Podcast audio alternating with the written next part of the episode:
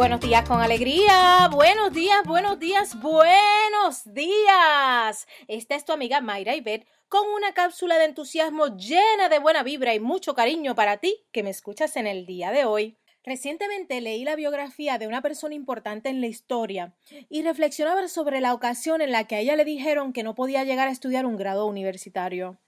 No solo eso la inspiró a alcanzar varios grados académicos, sino que se convirtió en una de las mujeres más influyentes y conocidas en el mundo. Nos compartía que jamás permitas que te digan que no puedes hacer algo o alcanzar tu sueño. Hoy te invito a motivarte a dar ese paso por el cual tanto has dudado, a completar esa tarea o ese objetivo o a comenzar a dar los pasos para tu gran sueño, sin importar lo que piensen los demás y sin dudar de tu capacidad y de tus habilidades.